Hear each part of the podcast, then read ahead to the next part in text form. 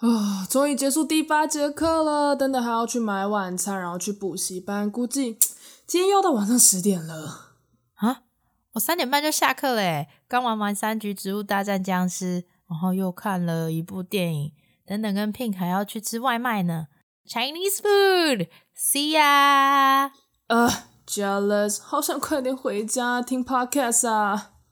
欢迎收听《牡丹姐妹花》，我是 Pink，我是安雅，Welcome back。今天想要跟大家分享我们台美校园生活大不同。哎，美国高中生，你很幸福呢？干嘛这样？我们虽然是对啦，三点多下课，但是我们下午还是有别的活动。什么活动呀？哦，像我们的话，就是有一般上午上课，然后下午就是直接是社团，然后晚上就是晚自习这样子。嗯就跟台湾的我知道，因为台湾的高中就会跟我们的有点不一样，是很不一样。就是我们上午、下午都在上课，然后我记得我的高中是只有星期三的下午，不知道第几节开始才有社团活动。However，升学班的社团活动时间都拿来考试。天哪！那像我们的话，就是我们的课程就像大学生一样，就是你一样，每次在开学期开始前，你都会去跟老师排课。然后呢，我们是一天有一天大概有七节课，然后就是轮轮替的，但每天会打乱这样子。然后下午的时间就是社团活动。它比较是说，嗯，你说一天七节课，嗯，可是你还可以下午三点下课。对啊，所以你们平均一节课大概多长的时间啊？一节课有大概是一个小时左右。那你还可以三点半下课？为什么？你这样几点上课？没有啊，看我每天的班表，不是班表，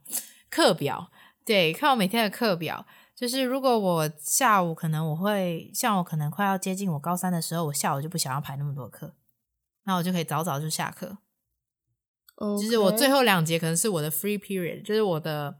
那一节不用上课的，我自己排的这样子。然后我可能三点就可以下课，就可以结束啊，然后就去社团。哦，对，你们真的是就看美剧的人也会知道，就是美国的高中生活跟大学其实真的是蛮像的，可以去自己去选课，然后也是去跟学校有一个角色叫 advisor。啊，不确定台湾的。呃，大学有没有这个角色？反正就是好像他会协助学生去讨论说，哎，你这个学期应该你他会去帮你追踪说你还有哪些学分要修，哪一些课，然后他会去根据课程的难易度来帮你呃大概的指导你说怎么去排课，你才不会累死。对，所以其实我们的高中也是像大学一样，就是每一个学生都有自己的 advisor，就是他叫顾问，对对对。然后我们像。大学跟高中比较不一样的话，就是我们美国高中是每一周都会见我们的 advisor。那大学的话，我是你自己去跟 advisor 约时间，然后你可以去找他这样。所以比较不，每周要见一次，这很频繁呢。对对对对对，因为我们学校其实，因为我去的学校不大，然后我们学校大概就四百个人，四百个人是含老师，嗯，所以其实学生就只呃学生有。三百五十个老师，五十个，然后两百个国际学生。哦，所以就是我们每一个 advisor 就是一个顾问，他会带大概四到五个学生，然后每个礼拜四的时候会有一次，就是在一节，哎，没有在课跟课之间会有一个专门是给 advisor 见面的时间，大概十五分钟左右，然后你会跟那四个学生一起跟 advisor meeting。然后他们就会开始说：“哎，你最终怎么样啊？有没有什么故事想让分享给其他人啊？这样子。”哦，那这个真的跟台湾不一样，因为台湾的部分就是课程都是课纲啦，就是有课纲、嗯、课程都是学校排好了，所以你就是开学那一天就会开始发那个就是叫课表，我们才会知道说哦，就是这个学期的课程是怎么样的。然后台湾就高中就不会有 advisor 这个角色。就是会有班导师，那班导师一个人要去面对四五十个小朋友，嗯、然后我们可能整就是一个学年就有好几百个，甚至有一些更大的学校会到几千个人，那真的是非常的恐怖。所以就是很不一样。对啊，就是大，就是台湾比较走那种大规模的，就一次啪就一坨人，然后集中管理。可是，在美国那边听起来就是比较 free，然后会比较就是有个人的发展会比较被注重到。对，那像他们就是很注重学生的学习跟运动，是两个都很注重。像我们我们学校是分成一年有三个学期，然后大概就是。嗯、呃，一个是冬季，哎，秋季、冬季跟春季是是这三个学期，然后另外暑假会有一个暑假，就像如果大家有听之前的故事，我是怎么去美国的呢？就是那个夏令营的部分，它是我们自己学校的学生也是可以参加那个夏令营去做补修，或者是你想要快点修完这个学分也可以的一就是一个时间，然后呢，所以呢这四个。哎，三个学期跟一个暑假的学期呢，就是我们都可以，学生就可以，你可以准呃去做你的选修课啊什么的，那就跟台湾的我觉得好像不太一样。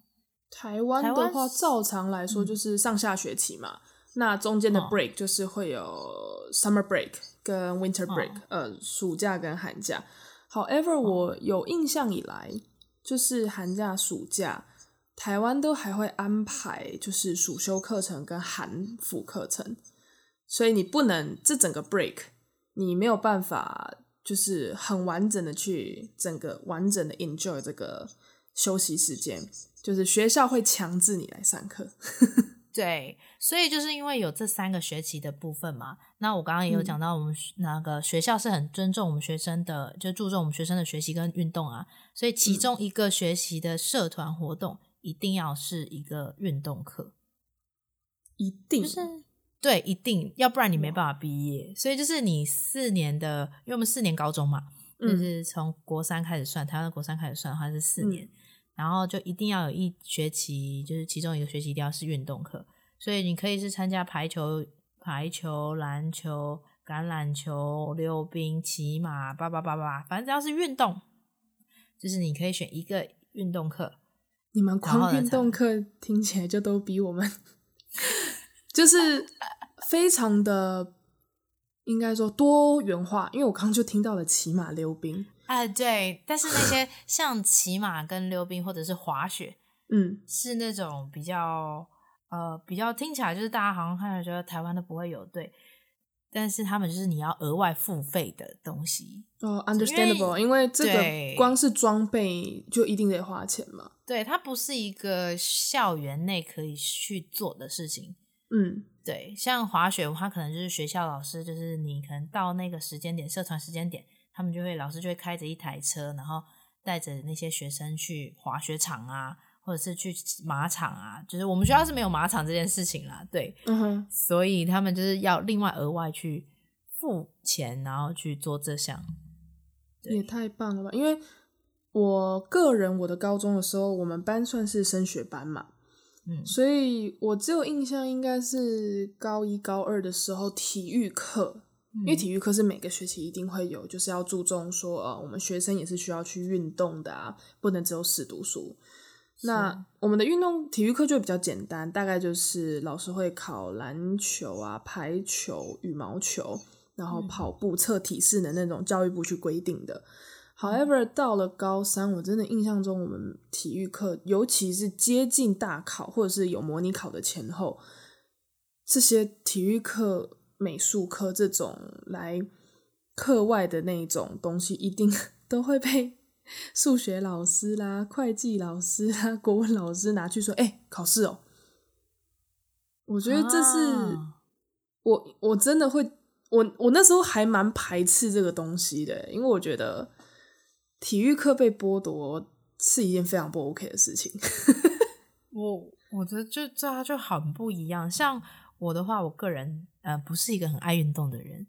所以我的一每学期一定要去的那些体育课，我一定就是去参加排球队，去当球队经理，他也可以算一个。然后、哦、这个也可以，对，那样也可以，因为你是参加那个球队社，就是我是参加 volleyball，就是排球队的，嗯，然后我只是去申请里面的经理的职位，对，那他也算一种运动，只是说我刚刚听到安雅讲说，学校呃，台湾学校因为高三要准备大学考试很急，所以他们就会用学生的艺术课啊，就美术课，然后跟体育课，我就觉得很难接受。因为像我就是因为不喜欢运动嘛，所以我就很喜欢上美术的课程。像我有做手拉胚，我有去上过呃做银饰啊，就是你可以去焊焊那个银啊，或者是。对对对，就是还有哦，photography，、oh. 就是那种拍照摄影，就是你真的要去暗室里面洗照片的那一种。就是我真的很爱泡在那个，我们有一个 art studio，就一定要泡在那里面就对了。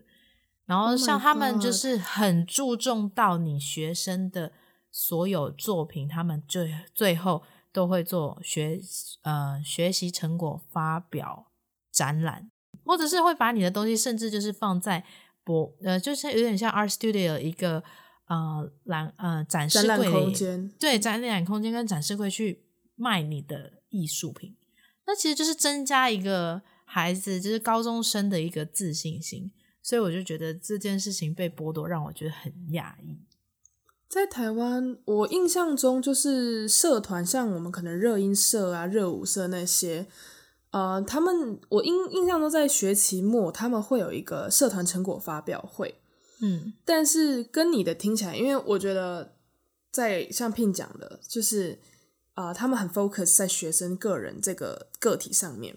嗯，然后所以这些人就是哦，it's time to show my result，嗯，那其实，在台湾像我们其他的升学班的人啊，讲真的，每次在成果发表会的时候，我们看归看，其实我们在底下都在背单字。或是在写考卷，嗯，我们没有去 enjoy，或者是 maybe you can even say we we didn't care what's going on on stage，因为对我们来说，我们要注重的是我们的成绩，这是大学嘛，对，整个就是非常的不一样。然后就是刚刚 Pin 有讲到说，哦，就是在高中你做的你的任何 performance 啊，然后你的任何作品是对未来是非常有帮助的，嗯，哎，这个啊。因为我那时候，我之前有提到说，我台湾大学跟美国大学我都有准备嘛。嗯、那在台湾准备台湾大学的时候，我很很认真做我的那个作品集啊，那些东西的。However，他们真的不太被重视。Maybe 因为我不是要读那种术科艺术类的，嗯，然后因为像我们这种商业学院，就是他们可能就哦，OK，有比过赛，好棒棒的。就是那时候你就会觉得，小时候都会觉得，我那么认真参加比赛，好像。嗯对，因为我其实以亚洲学生来讲，我没有很会读书，所以我那时候觉得，哦，那我要靠比赛来充实我自己。嗯，那 for the very first time，我拿了那么多奖状，我会觉得有用，是真的。我在考美国的时，美国大学的时候，我把我的所那个时候，我记得代办中心就跟我说，哎，你有任何的奖状，参加过的比赛，你担任鼓掌的这种，也都可以拿出来。我说，哈，那个会有用吗？他们就说：“我跟你讲，美国非常的看重这些东西。”我就那时候就抱持着半信半疑，想说在台湾 nobody gives a shit，然后我就拿去，哎、欸，结果殊不知 MSU 就是我们读的那个大学，嗯，他在这个部分给我加超爆多分呢，超爆多，就是我的在校成绩不算顶尖，可是加上我的那些 performance，我之前也有代表学校去比过一些 national level 的那些比赛。演讲什么的，哎、嗯欸，给我加超多分呢！我真的是有惊讶到。对，其实，在申请美国大学，他们有分，就是你的个人成绩嘛，学校在学成绩啊，然后跟最后考 SAT 跟托福这件事情是基本标，嗯、就是怎么说，它是一个 standard，它就是一定会看的。但是你的额外社呃社团或是你自我成长的那些叫 performance，就是作品集，其实。是对他们来说是最重要的，嗯、因为他希望他从这个作品集中可以看到你整个人的 personality，对，他就是这个个人的一个算怎么怎么讲 personality 呢？性格跟你这个人，对，他对个人发展比较注重，他会觉得他要的是你这个人，而不是我要完全一个死读书的。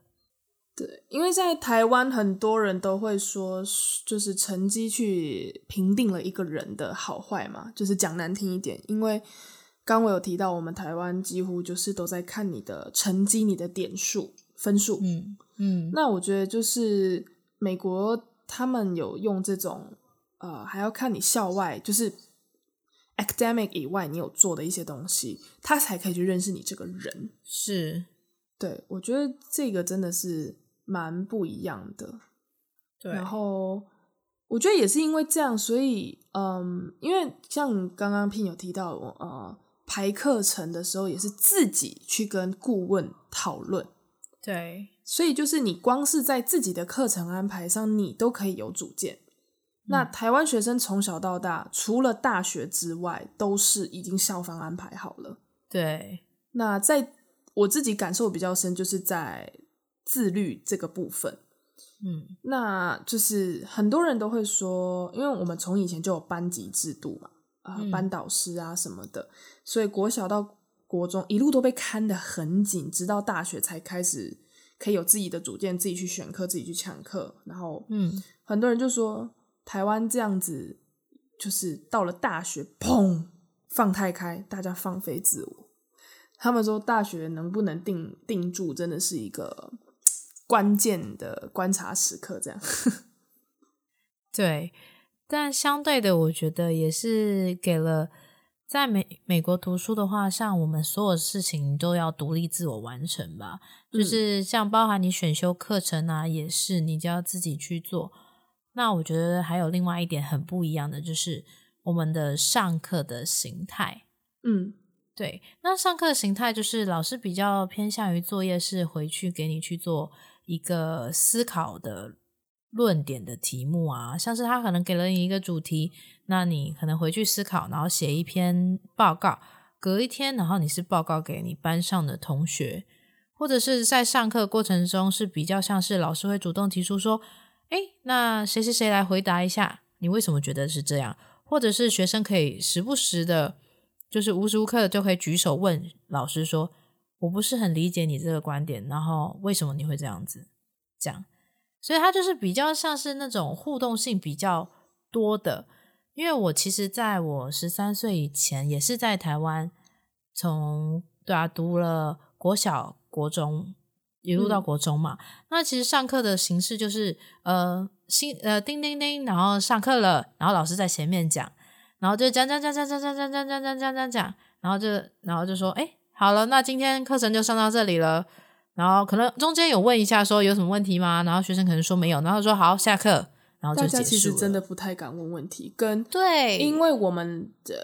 比较感觉都是被灌输，就是对对对，老师在台上讲，你在灌输，就是你只有输入，嗯、可是嗯，好像除非你下了课回到家，你好像才有时间去思考。因为我自己是觉得，我都是回到了宿舍，回到了家，我才发现，诶，我有问题耶，就是我针对今天老师跟我讲的东西。我就是我要回到家整理完我整天八堂课，我才有时间跟心力去消化，然后我才发现我有问题。However，却不太敢跟不太敢问老师，或者是不太敢质疑老师，或者是我比较常会见到，像我小的时候啦，如果在台湾的话，嗯、我是比较是那种下课的时候自己去找老师，就是好像大家都不太会在课堂主动直接问。都是私底下去问，我是私底下去问的。对，我也是，大部分好像都是私底下，都不太会上课。其实对老师来说，其实他上课他也不想要你问，因为他有他那个时间，他有一定要完成的业绩一样的东西，就是好像今天一定要在这个五十分钟内讲完这一个 part。如果你中间有很多学生问这个问题，他可能没办法，就是把他要讲的内容讲完。我觉得还有一点是因为举手问问题的人啊，很容易被同学白眼。也是对，对学生会觉得你干嘛？对、啊，就想说哦，你不能等下再自己问吗？什么什么的，就是这个部分，大家呃，就只能说亚洲跟欧美的思想真的差很多。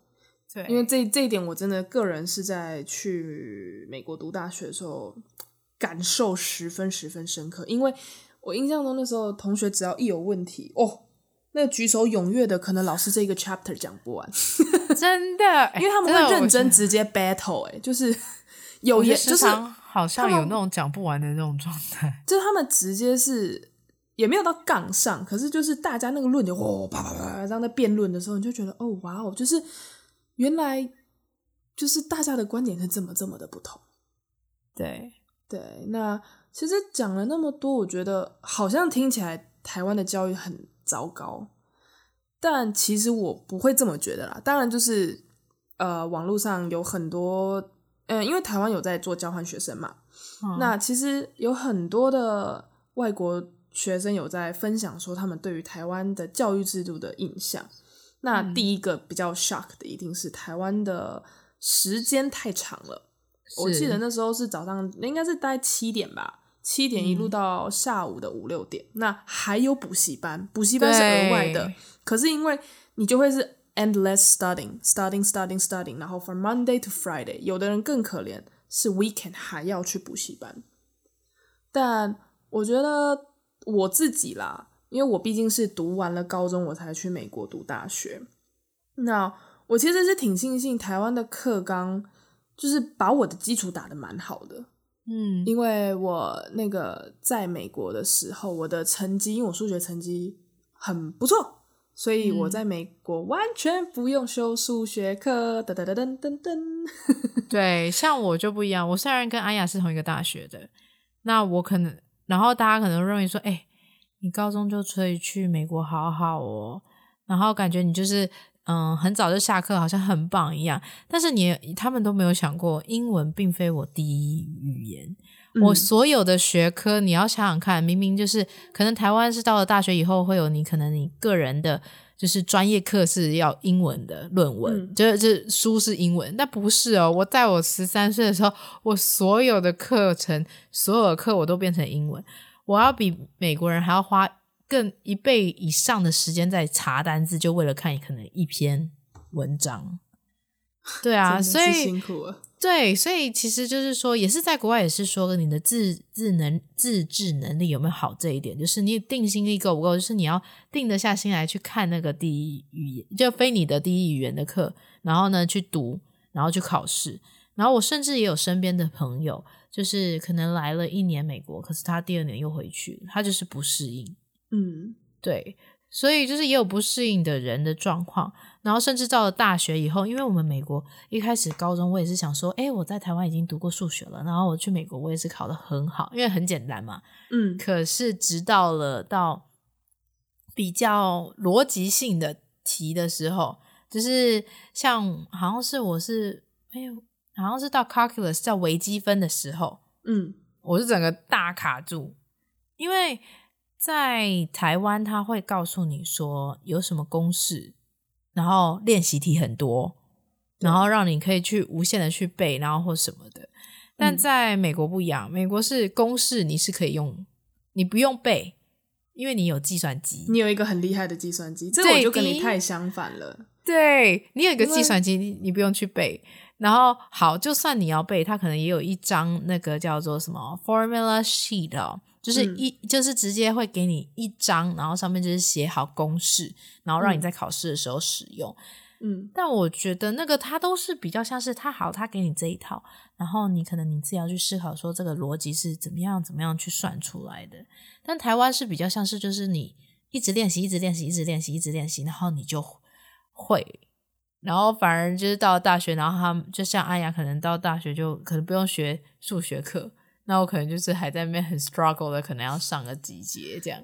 而且因为像呃刚 Pin 提到他们是用那个计算机嘛，对。那我就是相反，因为我们台湾，我印象中每次只要要考数学课，或者是像我学商科，我们有会计课，会计课是可以用那个很一般很一般，就是最简单，只有数字加减乘除的那种计算机，不是你们那种超聪明还有带公式的。哦，真的。所以我们从小呢。桌书书桌里面一定会有厚厚的一叠计算纸。嗯，我们在考数学的时候，那个计算纸真的是本身考卷就已经很满了。然后我们真的，我记得我考数学，我大概平均会用掉十张计算纸，因为很多东西真的都啪一直计算，一直计算，加减乘除什么都是用手写的，不是用计算机算出来的。对啊，所以我就一直觉得好厉害。对，所以我们对数字就很敏感。那。嗯不论是后来在美国上课，然后可能偶偶尔用到一些小数学，我们可能就是小时候有心算，或者是可能对数字的敏感度，习惯用计算纸直接手写，所以我们的反应会比较快。对，我记得那时候上通识课的时候，一堆美国人想说，“You so fast, you're faster than the calculator。”对，就是因为在台湾，你可能就是练习，就是它的那个过程绝对不会让你 jump，然后所以你就是一定会一直练，你反复反复练习，让你的敏感度是在那的。可是在美国不是，美国就是哦，你自己手按一下，按一下，按一下，哦，好，出来了。可你可能中间根本不知道它发生了什么事情，然后等到你可能在某个地方转不过去的时候，你就不知道到底是你中间发错了哪些步。就你没办法去看到步骤步骤嘛，你只是知道说，哎、嗯，最后答案怎么跟我选择题上一个都不一样，那 真的你就会很崩溃，真的。所以有好有坏啦，嗯、真的不是说国外的说在国外读书就一定比较好，然后在台湾读书就没有很好。我觉得也不是这样。对啊，然后以上对啊，上面啊、呃、以上就是我们两个自己不同，因为我就是实实在在的 hundred percent 台湾学生，那 Pin 呢，他就是代表美国高中生那一方的。那讲了那么多，呃，台湾的教育绝对没有不好，美国的教育也没有绝对的比较好。嗯、常常很多人会对我们这些留学生说、嗯、啊，对啦，你们就觉得国外的月亮比较圆啦。No，that's not true. It's not true. 不是，国外的月亮真的没有比较圆，我真的觉得只是刚好，我跟 Pin 呢都是去了非常适合自己的地方。对，很多留学生 maybe they are still struggling，就像 Pin 有提到的，嗯、去了一年真的没办法适应，又回国了，嗯、那也没有不好啊，因为不是说不是说他这样子就是战败了，他没有，他只是这个这个国外的方式并不适合他。对，对，所以对啦，以上就是今天的节目，那就只是代表啊。呃我跟 Pin，我们两个自己的个人经验。那如果你也是留学生，或者是想当留学生，有什么经验想要跟我们分享，有问题想要问我们的话，欢迎都在 Podcast 底下留言。还有，不要忘了，我们已经开通 Instagram account 喽！真的，我们已经开通了。对，那我们的那个 account ID 会放在描述里面，欢迎追踪，然后也欢迎来跟我们互动。以上就是今天这集的 Podcast。那我们是牡丹姐妹花，我是 Pin。我是安雅，我们下次见，拜拜，拜拜。